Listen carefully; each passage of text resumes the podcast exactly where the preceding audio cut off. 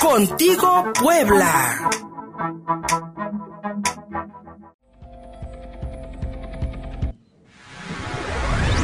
Puebla. Dos escenarios de la reapertura comercial este fin de semana que nos presentan los portales e-consulta y el periódico El Sol de Puebla. El pasado 7 de agosto, pues como ustedes saben, ya fueron reabiertos eh, distintos comercios, aquellos, eh, eh, aquellos que fueron, este, em, vaya, este, calificados como no esenciales, y entre ellos los centros comerciales, pues este fin de semana los poblanos abarrotaron centros como Angelópolis, Galería Cerdán y apenas unas horas después de que se dio el anuncio de que Puebla había pasado a semáforo naranja de la contingencia por el COVID-19. E-Consulta informa que aunque el gobierno estatal no ha emitido una postura para ratificar dicho color de semáforo, fue la Secretaría de Salud Federal la que la noche del viernes anunció que la entidad poblana ya estaba en fase naranja, lo que significa que pueden reabrir cines, teatros y museos con aforo controlado y aumentar a 50% el aforo en restaurantes y comercios no esenciales. Con este antecedente, la tarde del sábado circularon decenas de fotografías y videos donde se pueden ver largas filas de autos para entrar al centro comercial de Angelópolis, que prácticamente toda la tarde estuvo a su máxima capacidad, volviendo a lucir su estacionamiento lleno y causando polémica entre los usuarios de redes sociales. Incluso pues había filas de personas que querían entrar a tiendas como el Palacio de Hierro eh, y Además, fotografías y videos de eh, prácticamente la gente arremolinada dentro de las tiendas departamentales. Otro escenario que nos presenta el Sol de Puebla son precisamente los tianguis populares en San Ramón, Bosques de Manzanilla y Loma Bella, donde operan a más del 30% de su capacidad y, dice el Sol de Puebla, sin medidas sanitarias. Esto después de un recorrido de los integrantes de este periódico. Ellos constataron que el decreto emitido por parte del gobierno del Estado en el que se señala que todos los establecimientos deben operar solo con la tercera parte de su capacidad es ignorado por los comerciantes de estos tianguis, pues funcionan de manera usual. Desde venta de zapatos, ropa, artículos para el hogar, herramientas y juguetes son los puestos que se dejan ver sin ninguna medida de higiene, como uso de cubrebocas, gel antibacterial, incluso agua, jabón, algo para prevenir los contagios. El Sol de Puebla destaca que eh, en el Tianguis de Loma Bella es uno de los más concurridos, pero ahí sí se han puesto dispensadores de jabón y agua para que quien quiera lavarse las manos. Además, durante el recorrido hay personas que ofrecen gel antibacterial a todos los clientes, siendo este tianguis el único que funciona con medidas sanitarias, pero sin restricción alguna en cuanto a la capacidad del lugar. Y pues yo creo que lo que vamos a estar viendo de ahora en adelante es precisamente este una condición prácticamente normal en cuanto a la cuestión del comercio. Sí está mucho nuestra responsabilidad, si realmente no tienes que salir o puedes ir a comprar las cosas y llevártelas a tu casa, pues mucho mejor. No eh, prevenir eh, las aglomeraciones es la única alternativa que tenemos ahorita para evitar el contagio hasta que nos llegue la famosa vacuna, de lo cual vamos a hablar más adelante, porque tal parece que va a ser la única solución. Se menospreció durante todos estos meses la aplicación masiva de pruebas para saber quién tenía COVID y quién no. Y ahorita, pues lo único que nos va a salvar son las famosas vacunas. Tal parece que eso es la única alternativa para que podamos sentirnos seguros y regresar al trabajo y regresar a la actividad comercial de manera habitual. Y en estos momentos, la Asociación eh, Civil Enfermos Renales y Transplantados de Puebla inició su séptimo encuentro de pacientes renales y el primer encuentro latinoamericano de la especialidad hoy lunes 17 a partir de las 9.45 horas vía Zoom con motivo del Día Mundial del Riñón que se conmemora en marzo, pero pues debido a la pandemia, este encuentro fue programado, eh, fue, fue pospuesto ah, para este lunes y hoy estarán presentes los mejores médicos especializados en enfermedades renales tanto de México como de Argentina y Guatemala. Además tendrán tres invitados especiales para fomentar la cultura de la donación y el trasplante. Vamos a escuchar a Beatriz Adriana Rodríguez Bernal, ella es presidenta de la Asociación Civil Enfermos Renales y Transplantados de Puebla, quien nos invita a esta a este séptimo encuentro de pacientes renales y primer encuentro latinoamericano vía Zoom que se está desarrollando en estos momentos y hasta el mediodía. Escuchemos a Beatriz Adriana Rodríguez Bernal de la Asociación de Enfermos Renales y Transplantados de Puebla. Fernando, ¿cómo estás? Muy buenos días a ti y a todo tu auditorio. Muchísimas gracias por la oportunidad de poder invitar a todo tu auditorio en cuanto termine tu programa que se conecten a través de Facebook en la fanpage de Enfermos Renales y Transplantados Puebla, ya que estamos ahorita ahorita haciendo una transmisión en vivo del séptimo encuentro de pacientes renales y el primero de Latinoamérica, donde tenemos grandes panelistas, dos panelistas internacionales, la doctora María Eugenia Vivada Durán, que es de, Argentina, y Cristina Celaya, que es de Guatemala, que son estupendas eh, personas y que han trabajado con nosotros en otros momentos y bueno, que encabezan en sus países las organizaciones renales.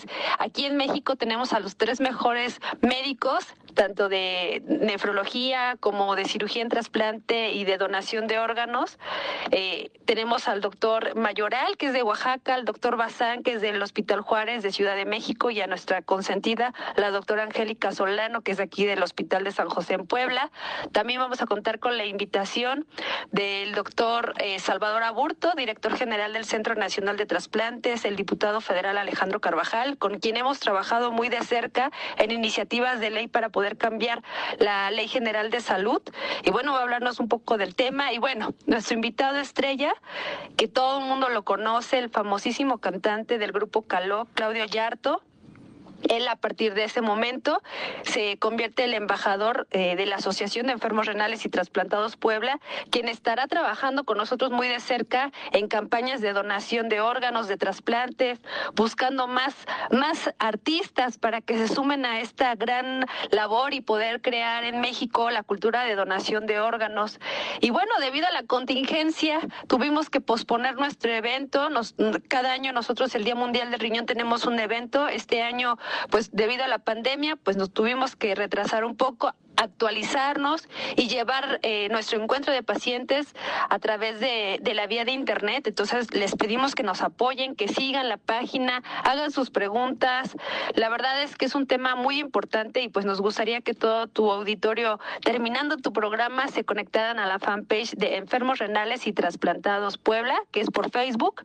Y bueno, ahí estaremos haciendo transmisiones. Posteriormente las subiremos a YouTube para que también eh, tengan toda la información es relacionada a la enfermedad renal y el COVID, que pues bueno, es un tema, es importantísimo, que ahorita lo podemos llevar a cabo porque hay muchos, muchas defunciones por parte de pacientes trasplantados, hay muchas dudas de qué podemos hacer, nos vamos a poder inyectar o no la famosa vacuna contra el COVID, cuáles son las causas que nos afectan a nosotros como pacientes enfermos renales, nefrópatas, trasplantados, qué es lo que va a pasar. Entonces, Luis Fernando, a ti y a todo tu auditorio los invitamos a que se, se conecten. Muchísimas gracias. Un saludo. El mensaje que nos envió Beatriz Adriana Rodríguez Bernal, presidenta de la Asociación de Enfermos Renales y Transplantados de Puebla, que en estos momentos vía Zoom realiza su primer encuentro latinoamericano y el séptimo encuentro de pacientes renales, enfermos renales aquí en el, país, tanto en Puebla como en México, Argentina y Guatemala. Y pues eh, ahí está la invitación, así encuentran ustedes su Facebook, Enfermos Renales y Transplantados de Puebla, y una información importante, creo yo, eh, para todas aquellas personas que sufren alguna enfermedad renal o parecida o que fueron trasplantados que ahorita pues también están dentro del espectro de personas con mm, pues mayor riesgo de contagiarse por COVID-19. Y también en estos momentos inicia una rueda de prensa en el Zócalo de la ciudad por la defensa del bosque de encinos de Aras y Flor del Bosque. Están participando los ambientalistas Martín Camacho, don Martín Camacho que ha estado aquí presente en, el programa varias, en varias ocasiones. Ustedes lo, recordarán como fundador del aviario de Puebla, ex aviario, extinto aviario de Puebla allá en el Parque Ecológico. También nuestra amiga Esvesda Ninel Castillo, reportera de Infoquorum, la periodista ambiental Pame Tajonar y activistas como Mar Jiménez, Gustavo Juárez, Gerardo Pérez, así como el diputado federal Alejandro Carvajal quienes hoy están en rueda de prensa aquí en el Zócalo, eh, están eh, protestando por la permuta de 42 hectáreas en Flor del Bosque y piden, exigen su reincorporación al Parque Estatal Flor del Bosque. En estas 42 hectáreas, pues se pretende ampliar el desarrollo habitacional de lujo que ya existe en esa zona, Aras, y pues algunos, algunos ambientalistas están prefiriendo, o más bien están exigiendo que el gobierno no realice esta permuta de 42 hectáreas de flor del bosque ahorita en estos momentos en el asta bandera de el Zócalo de la ciudad de Puebla. Y cerramos, cerramos este bloque con la participación del Centro Mexicano de Estudios Económicos y Sociales, el CEMES, en voz de la investigadora Tania Rojas. El tema de hoy, la estrategia económica de Andrés Manuel López Obrador, que pues lamentablemente no parece reactivar la economía del país, a pesar pues eh, de los buenos propósitos que de pronto podemos escuchar en las conferencias y en los mensajes del presidente. Tania Rojas, del Centro Mexicano de Estudios Económicos y Sociales. Buen día. El 8 de agosto, el presidente afirmó que la estrategia implementada por el gobierno federal para proteger la economía en el contexto de la crisis sanitaria ha sido exitosa. Agosto es el punto de arranque de la recuperación económica rápida, dijo el mandatario. El único dato que presentó para respaldar esta afirmación fue el registro de 15.000 nuevos empleos formales durante los días que van de agosto. Este indicador, además de ser por sí mismo raquítico, es completamente insuficiente para hacer una valoración general de la economía, cuya caída ha sido de magnitudes catastróficas. Más allá de las cifras, la ausencia de medidas extraordinarias y contundentes por parte del Ejecutivo restan credibilidad al pronóstico presidencial, las autoridades federales no han hecho más que contemplar, comentar los problemas, como si la conmoción que provocan fuera suficiente para desaparecerlos. Por plan exitoso de recuperación, el presidente se refiere a inyectar recursos a través de los programas de transferencias monetarias. Estos sistemas de ayudas son el bálsamo de fierabras de la cuarta transformación. Han sido presentados como remedio para la pobreza, luego como solución al estancamiento económico, después como medida suficiente para proteger a las familias mexicanas de los estragos causados por la pandemia y ahora como puntal de la recuperación económica. En los hechos su efectividad es bastante limitada. Primero, el monto total asignado no es lo suficientemente cuantioso para elevar el consumo ni siquiera en condiciones normales. Segundo, no se han incorporado como beneficiarios a los nuevos pobres que ha engendrado la pandemia o a los que de alguna u otra forma presentan algún tipo de vulnerabilidad en este contexto. Tercero, el aumento de la capacidad de consumo es ineficiente cuando el grueso de las empresas no están en posibilidad de responder a esta mayor demanda. Solo el 7.8% de los negocios afectados ha recibido algún tipo de apoyo para conservar su viabilidad el resto fue dejado a su suerte. Además, la incertidumbre provoca que el gasto de las familias sea cauteloso. El presidente miente, su gestión no ha sido exitosa y algún plan serio de recuperación no existe.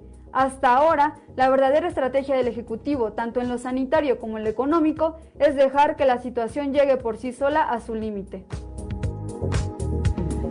Dejar que la situación llegue a su límite prácticamente es lo que hemos visto tanto en todos los niveles de gobierno, prácticamente. Son las 10 de la mañana con 15 minutos, nos vamos a la pausa. Estamos transmitiendo en vivo a través de Facebook Live en la cuenta Contigo Puebla y nos pueden encontrar también en Twitter, arroba Contigo Puebla, arroba Luis Fersoto. Seguimos con más información.